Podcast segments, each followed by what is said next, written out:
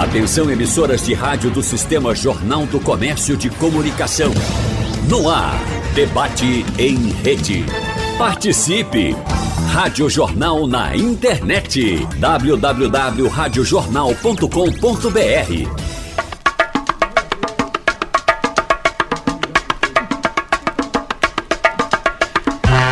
fala em literatura, Pernambuco ganha destaque. Desde a formação histórica e cultural do Estado, que caminha junto com a do país, poemas e prosas que marcam os primórdios das obras brasileiras até a produção contemporânea pernambucana estão presentes aqui, estão na nossa história, nas nossas raízes. É por isso que no debate de hoje nós vamos falar com os nossos convidados para saber as características textuais da nossa região, conhecer um pouco mais sobre os autores, os poetas, os pensadores pernambucanos e importância para para o universo literário.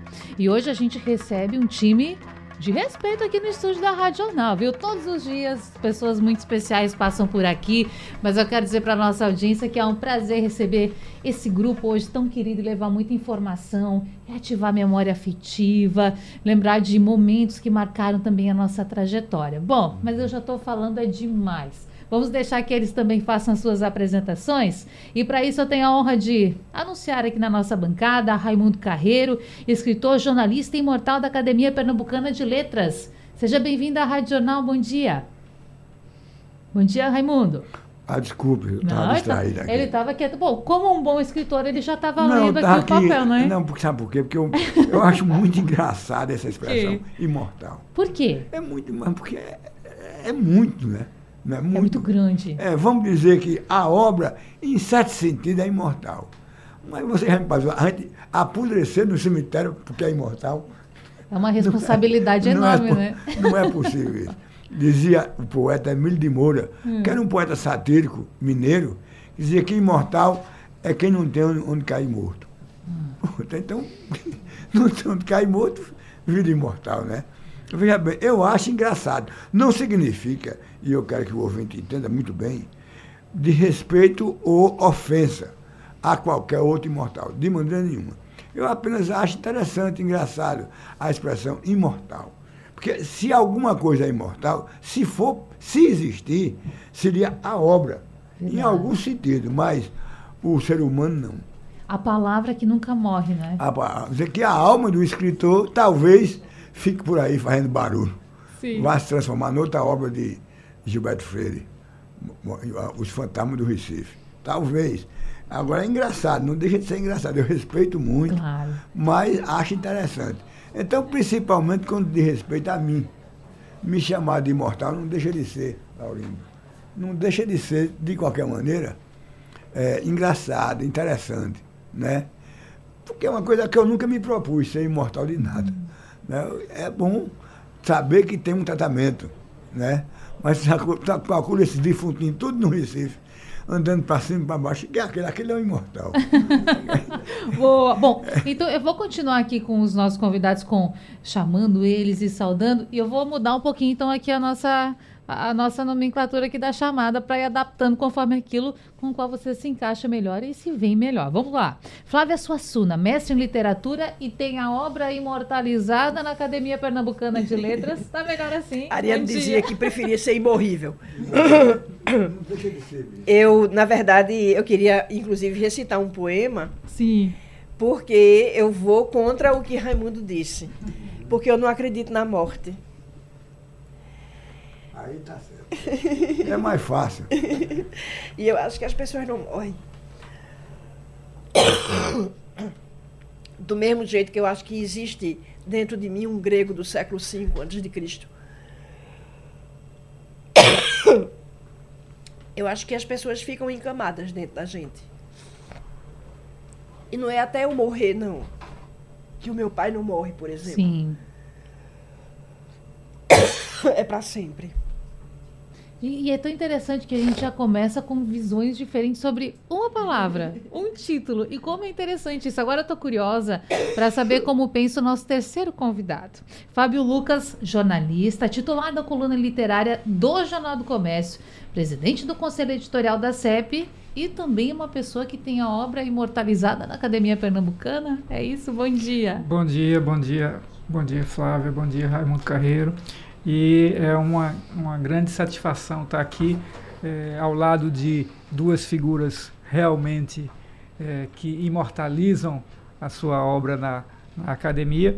E eu acho que vale a pena a gente falar que há 123 anos a Academia Pernambucana de Letras, aí sim, é uma entidade que se pode falar que é imortal.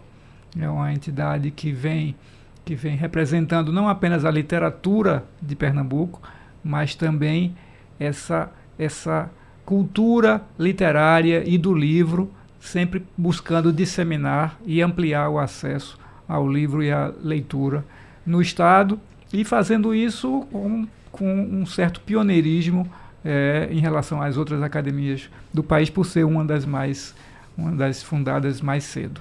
Bom, são 40 cadeiras. São é 40 se, cadeiras. Não estou enganada. Isso. E o senhor foi eleito, inclusive, em 2023, é recente. Isso, isso. Como eu, foi esse momento? Eu e, Flávia chegamos é... em, em, dezembro. Em, Como foi receber essa notícia? Em 2023. Essa indicação, depois? Foi uma grande emoção, foi uma grande emoção, desde a própria indicação, né, Flávia? A gente sente isso como um reconhecimento, mas uma honra muito grande. E a própria eleição e a posse são momentos indescritíveis que, é, voltando à palavra é, da imortalidade, pelo menos ficam imortais em nossa, em nossa memória e em, nosso, em nossos corações, com certeza. São momentos muito importantes da vida de cada um.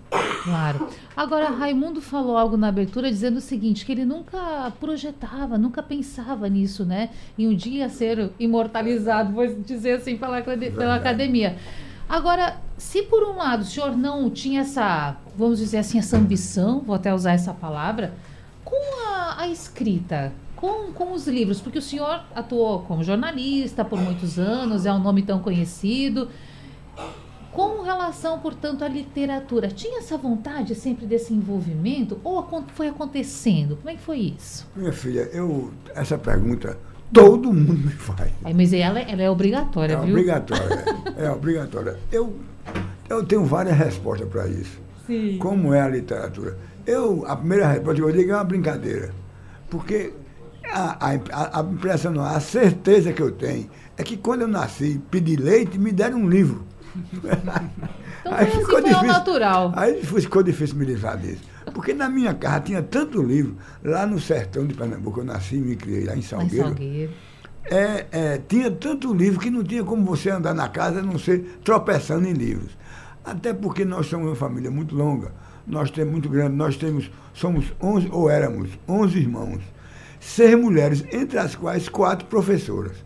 De forma que eu podia andar em casa topando em livro.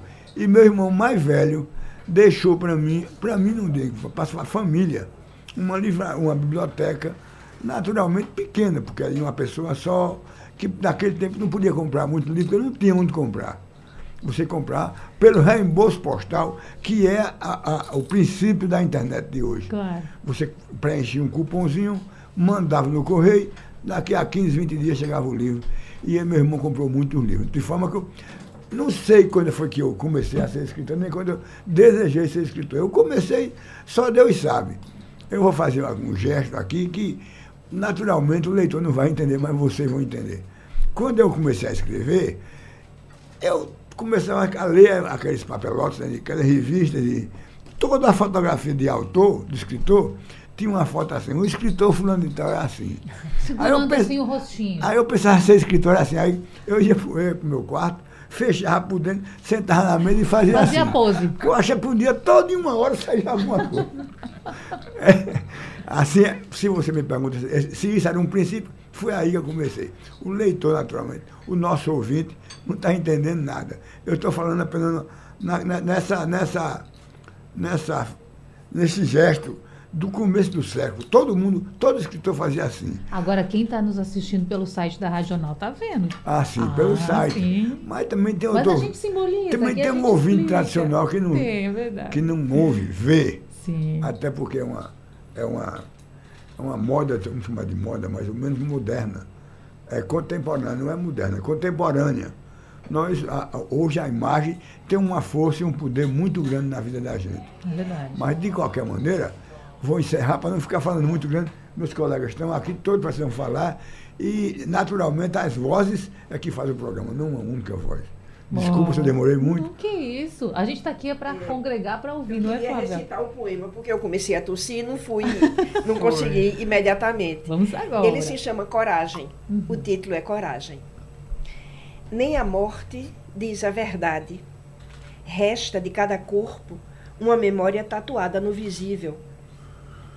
De cada espírito, uma ausência guardada, mas nunca perdida.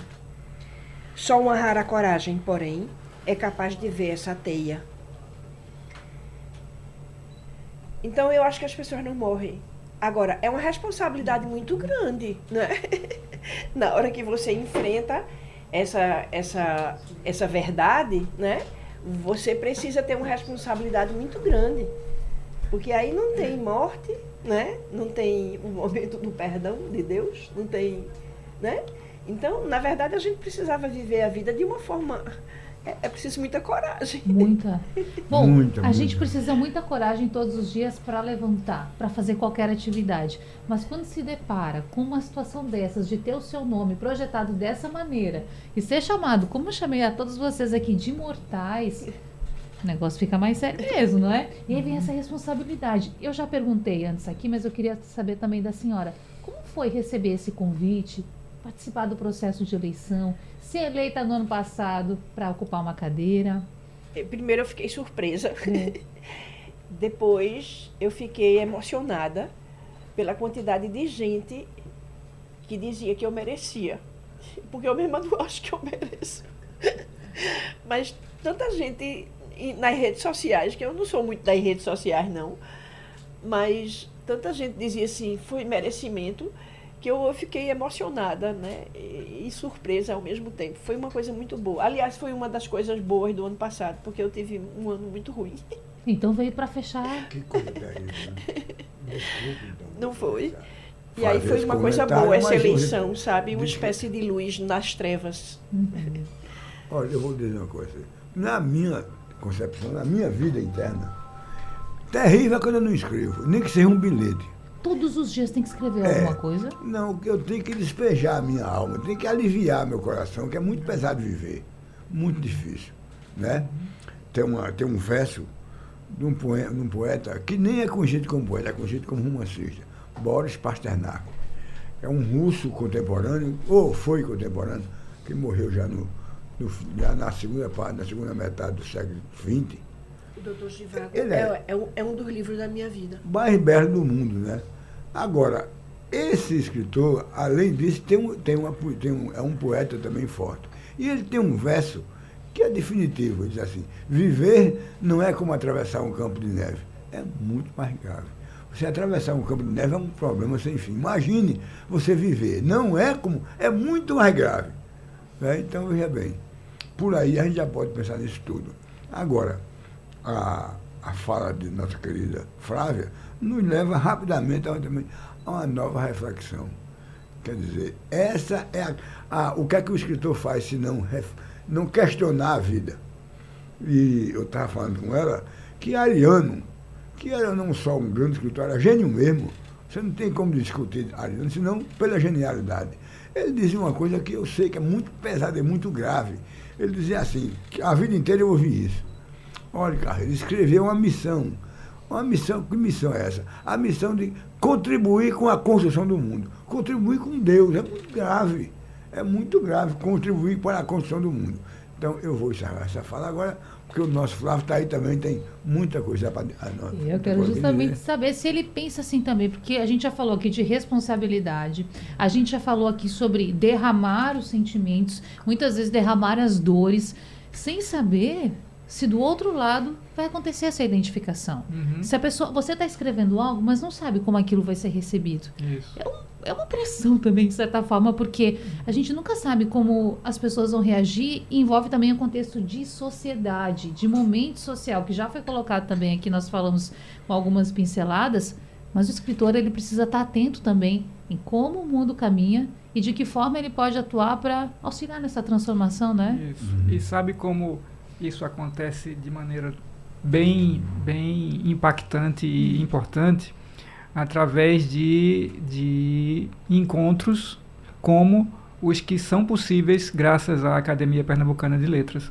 Eu acho que a academia, qualquer academia literária, é, em Pernambuco, em algumas cidades que têm academias também, como a Academia de Campina Grande, enfim, qualquer tipo de instituição que tenha esse propósito, não apenas de reconhecer alguns nomes que se destacam é, no fazer literário, mas principalmente esse tipo de encontro que nós estamos tendo aqui.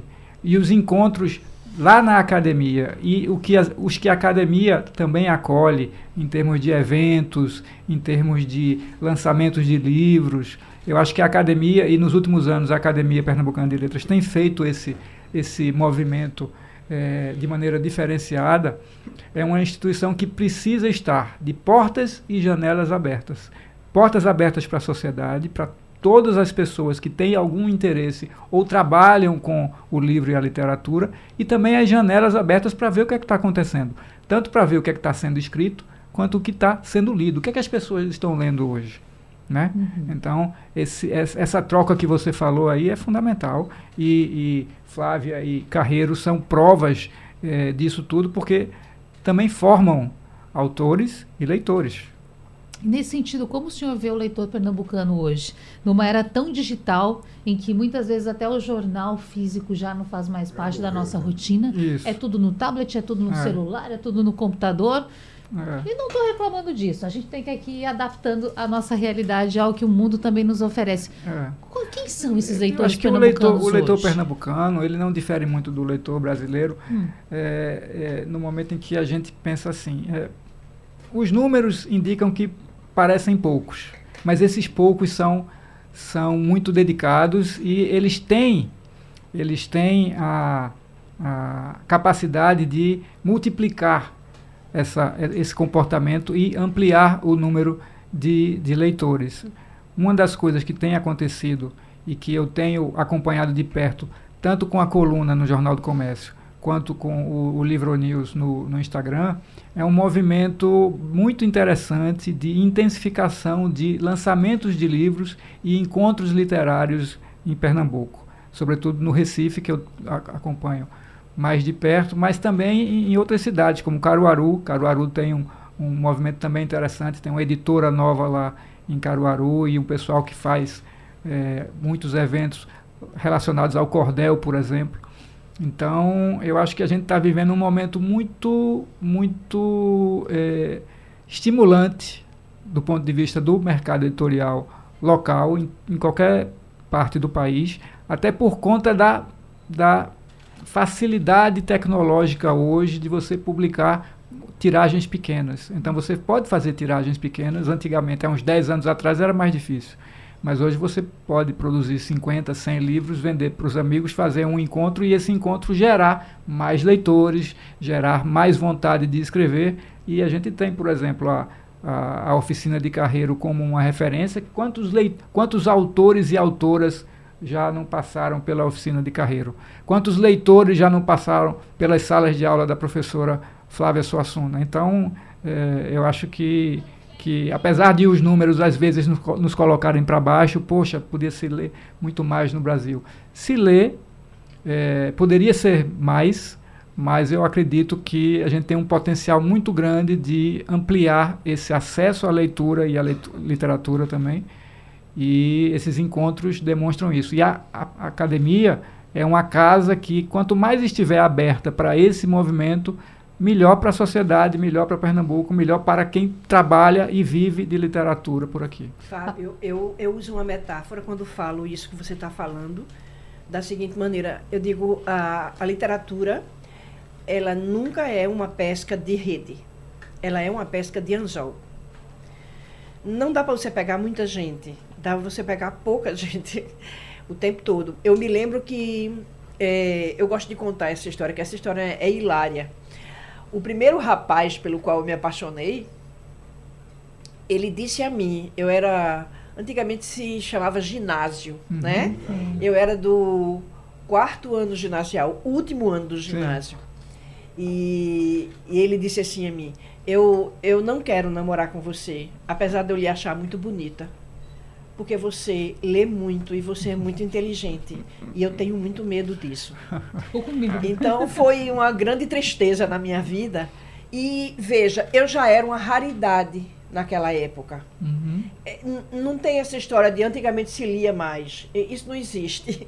Né? Uhum. Sempre poucas pessoas apaixonadas pela literatura como eu fui, como nós uhum. fomos sabe? É. é, uma pesca de rede. É. Não é uma pesca de rede, é uma pesca de anzol. É. E agora, é por isso que o número não é uma coisa importante, sabe? Porque às vezes a pessoa é leitora, mas não é leitora de textos literários, né? A pessoa gosta de ler jornal, gosta de ler artigo científico, gosta de ler artigo de opinião, mas ela não é leitora de textos literários, né? Então é, é, é bem difícil de, de você prov, é, fazer esse tipo de leitor, né? Uhum. Porque é sempre uma leitura mais, mais exigente. É, hoje em dia, inclusive, as pessoas... Eu, eu acho, inclusive, a, diminuir a quantidade de aula de literatura, por exemplo, eu acho uma perda lastimável. Porque agora, quando a pessoa está na internet, que eu, eu olho as coisas no YouTube, e aí, quando a pessoa diz uma ironia, Aí embaixo tem uma plaquinha assim, contém uhum. ironia. Porque a pessoa não compreende que aquilo é uma ironia, que aquilo é, é uma figura de linguagem, em outras palavras. Né? É. Quer dizer, é, imagine como as pessoas estão com a leitura empobrecida.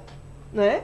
E eu acho que teimar no ensino da literatura é uma coisa importante para você é, alargar esse horizonte de leitura, né? Uhum. Exatamente para a pessoa conseguir compreender melhor. Uhum. Eu acho que nós estamos num, num momento de incompreensão. E, e, eu acho que as redes sociais, por exemplo, elas não estão ajudando. Porque elas fazem uma coisa que eu vou dizer, não sei, capaz de ninguém entender, né? Elas fazem uma, uma hipertrofia de nossos piores defeitos. Porque eu acho que na vida real nós somos mais tolerantes e nós somos mais compreendentes do que nas redes sociais. Nas redes sociais, a gente é péssimo, né? Nós somos péssimos. E, e aí é, é um lugar onde a gente está o tempo todo brigando. Como se fosse incapaz. Né? Eu já vi muita gente dizendo recentemente: não dá para conversar com ele. Aí eu perguntei à pessoa: por quê? Porque ele é diferente, ele pensa diferente de mim. Eu digo, gente, você só consegue conversar com quem é igual a você? Hum. Então você não conversa com ninguém.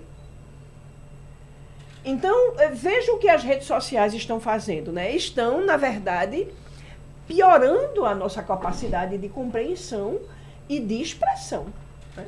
Então, é, é, é, a gente está ficando cada dia mais dentro de uma torre de Babel, né? E, e a gente não está conseguindo compreender. E eu acho que a, a linguagem da literatura daria mais espaço para compreensão. Não é? Porque, por exemplo, na hora que você diz assim, a situação está preta, isso não é racismo, isso é metáfora. Tanto que eu podia dizer difícil como sinônimo, né? Eu podia dizer eu podia dizer horrível, eu podia dizer legal, eu podia dizer várias coisas com essa palavra. Eu poderia. É, é, ela é uma metáfora, ela, é, ela tem uma plurissignificação. Aí, aí quando você taxa de, de, de quando você taxa de, de racismo, você impede a outra pessoa de falar essa frase. Essa frase vai morrer agora, porque ela é polissêmica. Eu não posso mais falar. Isso é censura. Quer dizer, veja quanta coisa está chegando na minha cabeça a partir disso. Não é? Quer dizer, a, a gente está entrando num beco sem saída de comunicação. Ô, Flávia, é, eu queria só fazer um comentáriozinho a respeito desse caso que você contou hum. sobre o que o seu crush perdeu. Né? seu crush perdeu é, é, é, é, uma oportunidade de uma convivência maravilhosa com você, mas hoje em dia, hoje em dia, isso, isso é um, um, um sinal também de um sinal positivo do tempo que a gente está vivendo, apesar de tanta coisa é, triste que a gente está passando. Né? As mulheres estão cada vez mais escrevendo, sendo editoras, sendo leitoras. A maior parte das integrantes de clubes de leitores são formados por mulheres. Então, quem mais acompanha a notícia relacionada à literatura são as mulheres. E as mulheres têm iniciativas de publicação, de criação de editoras, hoje no Brasil, também em Pernambuco, é, notáveis. Carreiro certamente tem alguns exemplos de mulheres escritoras que passaram pela oficina dele. Né? Tem aí Aranda, Conceição, tem tanta Agora gente. mesmo, desculpe, não devia me interromper, mas não. deu uma agonia. Agora mesmo, é, a, a minha oficina de criação literária ganhou um grande prêmio através de uma mulher chamada Karina Acho. Sim, Karina, isso, ganhou o que prêmio vive em Pernambuco. Jabuti. Foi. E é, significa que a, a, as mulheres estão cada vez mais ativas, cada vez mais presentes. Se você, aliás, as mulheres sempre foram mais fortes na educação. Isso não é nem novidade. Embora eu tenha que dizer uma verdade absoluta. A escola sempre tratou mal o livro no Brasil. Até porque, socialmente, se ensinou muito que mulher não podia ler, porque mulher ia aprender putaria. Aí, que livro só passava o que não presta, era o que diziam. Aí as mulheres não tinham acesso aos livros. Quem quisesse escrever era uma perdida, que não tinha, estava jogada fora do mundo, não se entrosava socialmente e escrever. E homem era ou comunista ou viado. Porque era o seguinte, se o pai chegasse em casa e encontrasse o filho lendo um livro, ele dizia logo à mulher. A briga estava feita. Ele dizia logo à mulher, minha filha, esse menino vai ser viado. Por quê? Está lendo, isso é, isso é negócio de homem não, rapaz. E, veja bem, o preconceito é muito grande. Na minha cidade, por exemplo, eu sempre gostei de ler. E eu tenho duas formas incríveis na minha cidade, que me dói muito, mas eu não vou sair brigando com ninguém por causa disso. Ora eu sou comunista, ora eu sou viado. Não posso fazer nada. É o meu jeito. Eu optei por escrever. Eu optei por construir uma obra. Eu trouxe até aqui uma, a, a mais recente, eu ia dizer, a última publicação. A última quando eu morrer, né? Então, a relação mais, mais, mais nova da minha. Mas essa que já está já tá imortalizada também, viu? É o boato que corre. É o boato que corre. Quero até pedir desculpa a, a Fábio, que, é isso. que eu, talvez na confusão, chamei de Fábio. Flávio. É, talvez porque é de um lado, Flávio do outro. É, é complicado. Tá, tá tudo resolvido. É. Mas ele sabe que eu, sei, eu conheço muito bem o nome dele. Uhum. Não é? Veja bem, mas a, o livro nunca foi respeitado nas escolas. Eu não me lembro de ter, eu, embora que eu estudei em escolas muito grandes, eu estudei no internato do Colégio no internato, que naquele tempo era um luxo perfeito. E depois trabalhei, estudei no mesmo externato do Colégio Salesiano. E nunca, nunca eh, li um livro indicado pelo professor. Eu, vi, eu, eu soube de livro indicado já na década de 80, 70, mas na escola eu nunca li um livro. Eu me lembro muito bem que uma das minhas dores da minha lembrança do Colégio Salesiano, que eu amo tanto, é de que não havia uma grande biblioteca. Não havia uma grande biblioteca. Porque livro, segundo o pensamento religioso, servia para quem não presta. Livro servia daí as expressões que eu usei aqui agora. Porque era o que se dizia e é o que se diz. Infelizmente é o que se diz. E é o que as pessoas na pessoa acreditam. Eu sabia que eu ia pagar um preço muito alto em ser escritor. Eu sabia. Mas não é problema nenhum para mim. Eu nunca quis ser médico, nem engenheiro, nem advogado, nem nada. Eu só quis ser escritor, era o que eu queria a vida inteira. E, foi, é, e é o que eu sou. Nem por isso morri por causa disso. Ah, teria sido até bom que eu morresse, porque não sei se é vantagem estar por aqui ainda. É porque eu estou velho, mas eu estou torto, mas não estou morto. De forma que a, pessoa, a vida é assim. Eu, eu me inflamei um pouco, porque eu fico revoltado com o desprezo que o livro, a escola sempre deu ao livro. Lembrei-me disso, desculpe, Fábio, porque Flávio se referiu à questão da diminuição da carga horária do livro Sim. da literatura na escola. É impossível ensinar literatura na escola. Só os professores é que fazem isso. Reúnem, às vezes levam escritores, fazem é, debates quase públicos com os pais, com as, com, a, com as mães, com os alunos, e alguns deles me perguntam, o que é que eu faço para meu filho ler? Assim, na sua casa tem livro? Não. Como é que você pode querer que seu filho leia uma coisa que você não usa? Não tudo. Eu vou dizer uma coisa a você. As pessoas pensam que ler, discutir literatura é uma coisa grave, né? De, de, de quem está. Imortal. Uma coisa, coisa assim. Olha, você pode discutir a alta literatura na mesa do jantar, do almoço, do café, discutindo com sua filha, seu filho ou sua esposa. um poema de Vinícius de Moraes que não está no dia a dia, está na música. Você pega o Garoto de Poema, é um poema de Vinícius de Moraes. Então ali você vai discutir poesia. Não é negócio de viado nem de comunista, não. Você vai ler ali porque é necessário. Porque é uma necessidade. Na, na minha família, a gente, nós éramos cinco filhos.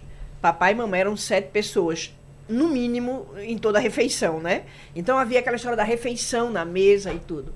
E depois a gente ficava conversando, aí tomava um cafezinho. Antigamente se fumava nesse momento também, né? É, é, hoje em dia está politicamente incorreto. Aí é, e aí a gente começava a conversar, nisso eu me lembrava de um poema. Aí eu dizia assim, peraí, eu, vou buscar um poema.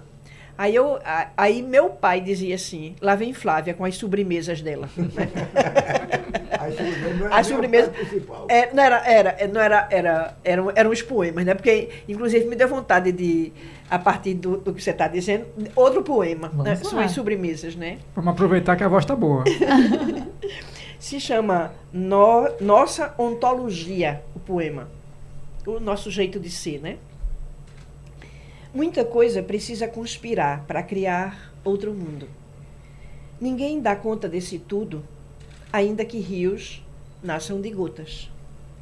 Diferente dos mapas, todo o tempo se desenha com angústias e violências. Há sempre água fresca escorrida do cálice imperfeito das mãos. O real não se traduz, o tempo dá sustos. O erro e o acerto são verdades inseparáveis. A soletração convoca velhos ódios em espelhos vazios. Mas as estações não são iguais. Cada inverno chora suas lágrimas. Cada verão destila seu suor. Estamos onde somos. A oculta fábrica que cria novos tempos e seus conseguintes desesperos. A gente está falando de literatura pernambucana, conversando com figuras importantíssimas aqui no estado e quando o assunto é literatura. E que prazer o nosso nessa sexta-feira tê-los por aqui na nossa bancada. Eu vou tomar liberdade aqui de, nesse retorno, trazer alguns olás, alguns abraços do pessoal que está com a gente. Primeiro, do querido Paulo Abuana, advogado, filho de Samir. Ele manda um abraço para todo mundo e também para você, Raimundo. Diz que. Ah, diz que é um modelo de escritor e um bom amigo, que papai tinha muito orgulho de tê-lo como amigo. Uma das pessoas que me ensinou a escrever foi Sami. É? Porque eu era do Diário Pernambuco naquele Pensa tempo. mais pertinho. E Sami era copy desk. Então, todas as noites, quando eu escrevia aquelas porcaria, ele dizia, Carreiro, olha, isso aqui não é assim não. Reescrevia a frase, reescrevia. Só tinha uma raiva dele, porque quando ele terminava, às vezes estava corrigindo um livro meu, um livro, um texto meu, dizia, ô Carreiro, vinha ver a merda que você fez. Mas tudo isso por conta da amizade. Claro. Paulo lembrou muito bem que já recentemente, se puder chamar recente, há 20 anos, enquanto Samir trabalhava, ele me convidava para todos os programas e eu conversava muito com, com Paulo. Por isso, Paulo, um grande abraço, um abraço forte, porque nós, além de Samir, seu pai, nós também estivemos juntos. E foi uma das pessoas que me ensinou a escrever. Eu aprendi muito a escrever no jornal, no Diário Pernambuco. Porque terminava de escrever a matéria, a matéria ia para um copy desk fazer uma correção, na verdade, dar um sentido estético à matéria. Que hoje não tem isso. Hoje não tem nada, nem, nem bom nem mal. Hoje já está, essa configuração né, de jornalismo também mudou tanto os interesses, as pautas. Claro que tem questões que tem que ser levadas em consideração, como, por exemplo, que para muitos ouvintes até não é um termo tão, tão próximo, mas a noticiabilidade, os critérios, o que é importante você informar, né? Mas mudou tanto o senhor ficou 25 anos no Diário de Pernambuco, né? 25 Por muito anos tempo. no Diário de Pernambuco, mais, mais 10 ou 12 na TV universitária. Trabalhei, que são filho da puta, mas trabalhei. aliás, não, nunca me arrependi. Porque a gente um mundo para trabalhar mesmo. Não, na e literatura é trabalho na SEP também. Trabalhei muito, trabalhei demais. Mas não significa que eu até acho ruim, eu acho ruim. Ah, porque o suor do trabalho, o jornal, graças a Deus tinha emprego, e se não tivesse, era melhor. E dali para o Cabaré, que a zona ficava embaixo. De, de lado do Diário Pernambuco tinha um, um velho cabaré que depois fecharam. E a gente estava aqui trabalhando e a rapariga. Mandando um alô. Mandando boa, boa. Já já eu desço. Tem aqui também a mensagem do nosso ouvinte Milton Grego, que é de Candeias, está mandando um alô para todo mundo, agradecendo pela oportunidade dessa conversa. E ele quer saber da professora Flávia Suassuna se a senhora tem algum parentesco com a professora Tereza Suassuna. Ele conta que foi aluno de francês dela, quando cursou letras na Católica e também foi aluno de latim do professor Álvaro Negromonte e a professora Ilcia Sete, também na Católica no curso de letras. Ela é minha prima legítima. Hum. O pai dela se chamava Lucas e era irmão do meu pai, que se chamava Marcos. E ambos, e ambos eram irmãos de Ariano. Bom, Ariano, seu tio. Uhum. Bom, eu quero. Ariano, é, por óbvio, né, que é uma a pessoa assim que, que é a referência. É. Mas a gente, quando também fez essa proposta e anunciou para nossa audiência, falamos muito de literatura pernambucana e pesa bastante quando você pensa nos nomes de Berto Freire, Ariano, tantos nomes importantíssimos, quanto o nome de vocês também, que estão imortalizados com suas obras. Eu queria saber dessas referências. Vamos voltar aqui com o professor Fábio. E essas referências, o que, que ele trouxe até aqui? Olha, é, Pernambuco é um estado muito rico de referências literárias, né? inclusive referências contemporâneas. Você, além de ter o Carreiro e a Flávia que estão aqui com a gente, você tem, poderia lembrar rapidamente da Cida Pedrosa, Sidney Rocha, Ronaldo Correia de Brito e uma geração nova que está chegando aí é, com muita coisa ainda para fazer. A própria Karine, Karina Ast, que foi vencedora do Jabuti, que saiu da, da oficina de Carreiro. Então tem muita gente é, ainda é, com muita coisa para escrever e mostrar para a literatura brasileira, não somente pernambucana, né? E aproveitando, aproveitando essa sua colocação, lembrar que essa, esse box de Carreiro, por exemplo, ele, ele foi reunido também com a participação de um, de um autor do interior de Pernambuco, que também é editor, que é o Tiago Medeiros, e foi lançado em São Paulo num, num, num, evento e num período que você passou lá, Carreiro, não sei se foi cinco dias, cinco foram, dias em São uma Paulo. Uma oficina com cinco dias Isso. e mais a festa do lançamento. Isso, e, e, e as pessoas de lá é, reverenciando Carreiro, porque sabem da importância dele, não somente para a literatura pernambucana, mas para a literatura brasileira e também mundial. Carreiro já tem, inclusive, é, algum, alguns títulos é, traduzidos, né, Carreiro, para outros países. É, seis livros meus são traduzidos, dois na França. Na Solidariedade, eu, eu cito a França, porque eu, a França é o berço da cultura contemporânea, um pouco antiga, mais contemporânea. Na Romênia, são três livros. Eu quero saber o que aqui é a Romênia vai ler Raimundo Carreiro, mas tem três livros meus lá. Na Bulgária tem um. E tem mais publicado na, na América Latina, é, chamado é, A Minha Alma Irmã de Deus, uma lástima, que minha alma é, é irmã de Deus, que eu, que eu gosto de publicar porque eu acho bonito. Né? E tem nos Estados Unidos um livro meu chamado The Confessions of Felix Gugel, Chief of Policy, que é esse livro aqui, A Dupla Face do Maralho. É até mais simples, né? Mas veja bem, ele falou a respeito disso e portanto, a minha vaidade exigiu um pouco mais de mim. Mas o que eu quero dizer, na verdade, é que eu me sinto extremamente vitorioso. Não porque eu ganhei prêmio, não porque os livros são estudados na universidade, não porque são traduzidos, mas porque eu sei que trabalhei eu, eu costumo dizer assim, escritor não tem currículo, escritor tem obra. Quando eu vejo esse escritor se apresentar, doutorado não sei aonde, mestrado não sei aonde, tudo isso não vale nada se não tiver obra. Não tem, como, eu digo, como eu digo lá em casa, não tiver papel. Tem papel, tem, não tem, não vale nada. Não é? Tem que ter papel. O escritor tem que ter obra, não precisa de currículo nenhum. Currículo eu tenho enorme. Se eu for dizer aqui agora, vai dar, vou terminar o programa falando no meu, nos meus títulos que também não me acrescenta nada. O que me acrescenta é isso aqui. Na hora H é isso aqui. Para arrumar emprego, eu preciso de um doutorado. Para arrumar emprego, eu preciso de um doutorado. Mas para escrever, eu só preciso. Antigamente tinha dois dedos, agora é só um. Como eu fiquei doente com essa mão, essa mão também não atende, eu costumo dizer brincando que eu nem escrevo do dedada, é só o dia todinho assim. O dia todinho, o dia todinho assim, de forma que o que me enriquece na vida é publicar. Publicar, publicar, publicar. Agora, ter o cuidado de não sair publicando por publicar, mas porque é essencial para a minha alma e para o meu espírito. O resto virá por acréscimo. Ganhar prêmio não é é, o fundamento da obra literária. Ganhar prêmio é uma consequência do esforço que se vem desenvolvendo desde a infância. Flávia e Fábio sabem muito mais do que eu. Ambos estão aí. Uma sobremesa sobre uma sobremesa. ser escritor. Certo. Se chama A Lutadora, o poema. É, não, tá tudo é, certo, tá tudo certo. Eu tenho um epígrafe, o um poema, que é um poema chamado O Lutador, de Drummond. Aí eu peguei um fragmento que é assim. Lutar com palavras é a luta mais vã.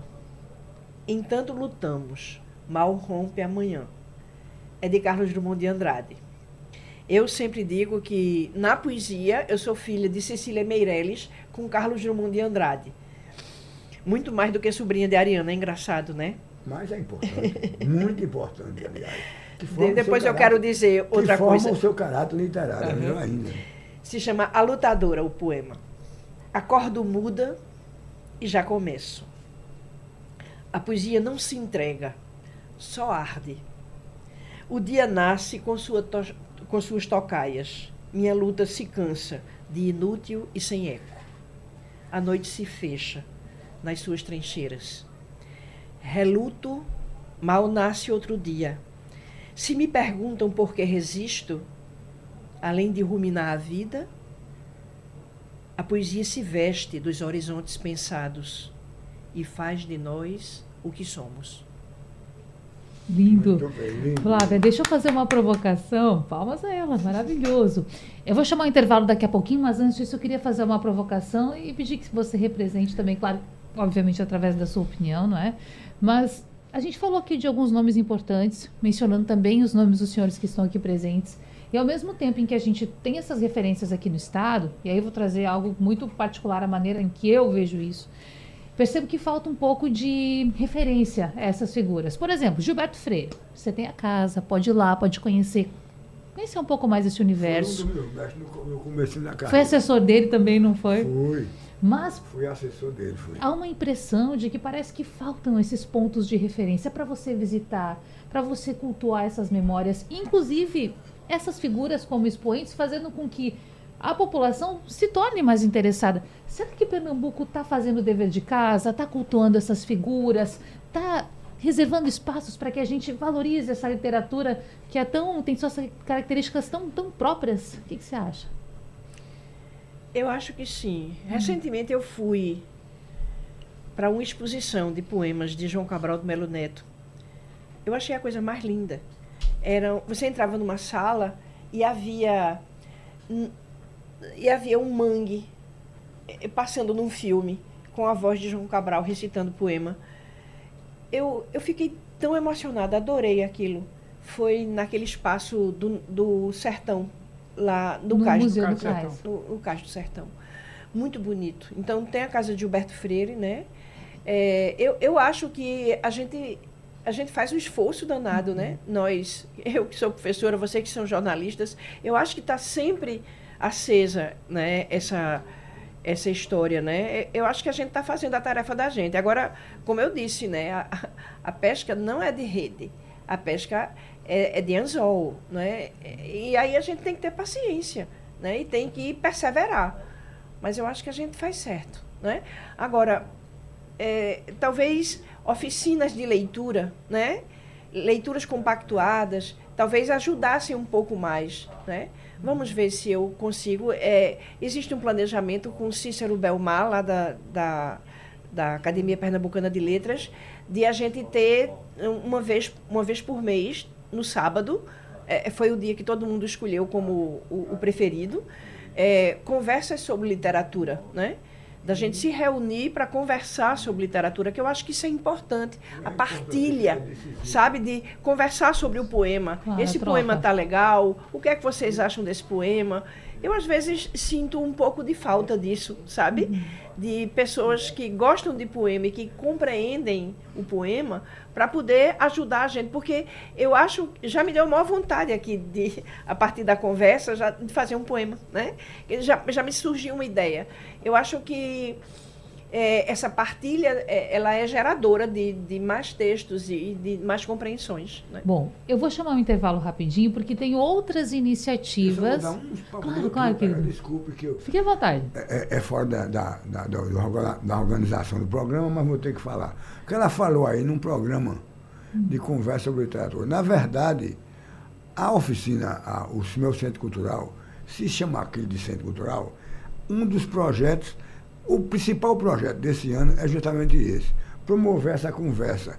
E eu tenho, vou um pouco adiante, no meu projeto, é levar autores inéditos, que tem um interesse lá consagrado, não, inéditos, que vão recitar poemas e o grupo vai recitar, vai escolher um poema do mês. Esse programa, esse programa, esse, esse vai ser levado para o YouTube e mais uma ilustração de Alina, Alina Beltrão para tornar a, a, a, obra mais complexa e mais aberta. É, literatura conjunto com arte plástica. E aí nós abriremos para todos, desculpa essa concorrência, mas foi, mas também era um projeto não é concorrência meu, não, é, com, é uma coisa complementa a outra. Complementa a outra, tem razão. tem razão. Então, é fazer isso, circular mais. E isso é muito bom para a gente, sabe, saber que muitas pessoas desculpa, estão também pensando, questionando e refletindo na literatura. Que não, que não é, parece coisa do século passado, coisa morta, não. A literatura é coisa viva que está se mexendo e se movendo. Fábio, Fábio, por exemplo, mantém uma coluna semanal no Diário Pernambuco, que é extremamente enriquecedora, porque faz com que todos percebam que. Eu, eu estive numa escola em Tigipió, no ano passado, que os estudantes não acreditavam que ainda existe esse escritor. Como é escritor e tem essa qualidade de gente no mundo ainda, tem. Esse aqui, meu filho. Está aqui um pode, exemplar. Pode ser que o defuntinho tenha aqui, mas ele é, é isso. Fábio, por favor. Eu quero voltar com o escritor Fábio Lucas, jornalista, escritor, e agradecer por esse debate, pela presença aqui na Rádio Jornal. Você tem recados importantes? É isso. Muito obrigada. Eu queria começar agradecendo você, Natália, pela simpatia, pela condução dessa conversa. Agradecer também a presença da professora Flávia e do mestre Raimundo Carreiro e lembrar que a APL esse mês, a Academia Pernambucana de Letras em janeiro, está fazendo 123 anos e também vai divulgar o resultado do concurso literário que foi, foi promovido no ano passado e recebemos mais de 600 títulos para, é, para concorrer ao prêmio. Então, nas Mas categorias. Não existe de... literatura, não existe. Pois é as categorias de conto, romance e poesia. O resultado sai ainda esse mês, nas próximas semanas. As pessoas podem acompanhar pela rede social da academia, que é, no Instagram é arroba Academia de Letras traço Pernambuco, PE, e é, as pessoas serão notificadas com as premiações. E uma, um, um, volume de, de, de obras que nos, nos surpreendeu não é, pela quantidade e pela vontade que as pessoas têm de ser publicadas, mas mesmo assim, o, o, prêmio nem garante a publicação pela academia. O prêmio é apenas o reconhecimento da academia àquela obra. Mais uma vez, obrigado pela oportunidade aqui. Nós que agradecemos. Professora Flávia Suassuna, mestre em literatura, também com a sua obra imortalizada. Você tem um presente aí pra gente? É, uma vez um, um amigo meu disse que o contrário de vida não é morte. O contrário de morte não é vida. O contrário de morte é palavra. Eu achei aquele tão lindo, meu Deus do céu. Aí eu fiz um poema. Ele se chama Condição. E o poema é assim: A palavra sabe doer. Entretanto, seu outro lado é o serzido da vida. Para tanto, minha voz prova o vestido da tua. Muito obrigada, viu, Flávia? Até a próxima. Bom, eu vou fechar com Raimundo, Raimundo Carreiro, que também separou uma preciosidade para gente. É? Que vem é. por aí? Olha, eu vou ler rapidamente um parágrafo do meu livro, A Dupla Face do Parágrafo, Confissão de Comissário Ferro do Gel. Na verdade, independe de ser um comissário ou não, eu estou falando a respeito da condição humana. E é uma pessoa que encontra e prende um excepcional na rua porque ele acha que aquilo ali não é gente. Você vê como é o comportamento dele. Prende e coloca numa cela. espanca a criança. Espanca a criança. Que é uma cena extremamente dolorosa, mas vou começar, vou ler, você depois conclui. Comecei a espancá-lo, a espancá-lo severamente. Mas enquanto batia, e por mais que batesse, a murros e pontapés, ele me olhava, olhava me encolhendo-se no canto da sala, procurando proteger-se com um braço magro e sujo. E não havia raiva, rancor ou medo. Não, ele não sentia medo. Sentia mesmo, era uma inquietante piedade de mim. Como se toda a ternura e todo o carinho que uma pessoa possui no seu mistério, subitamente aflorassem completos nos seus olhos. Ele parecia muito com meu pai. Pronto, essa é a parte que eu quero ler. Bom, e eu quero lhe agradecer também por ter vindo aqui até a Rádio Jornal Muito e dizer obrigado. que a todos as portas estão sempre abertas e até a próxima oportunidade. Tá certo. Eu só quero é, comunicar hum. a quem tem interesse que a oficina está com as inscrições abertas para esse primeiro semestre. Quem tiver interesse, já estão abertas as inscrições e nós poderemos inscrever todas as pessoas.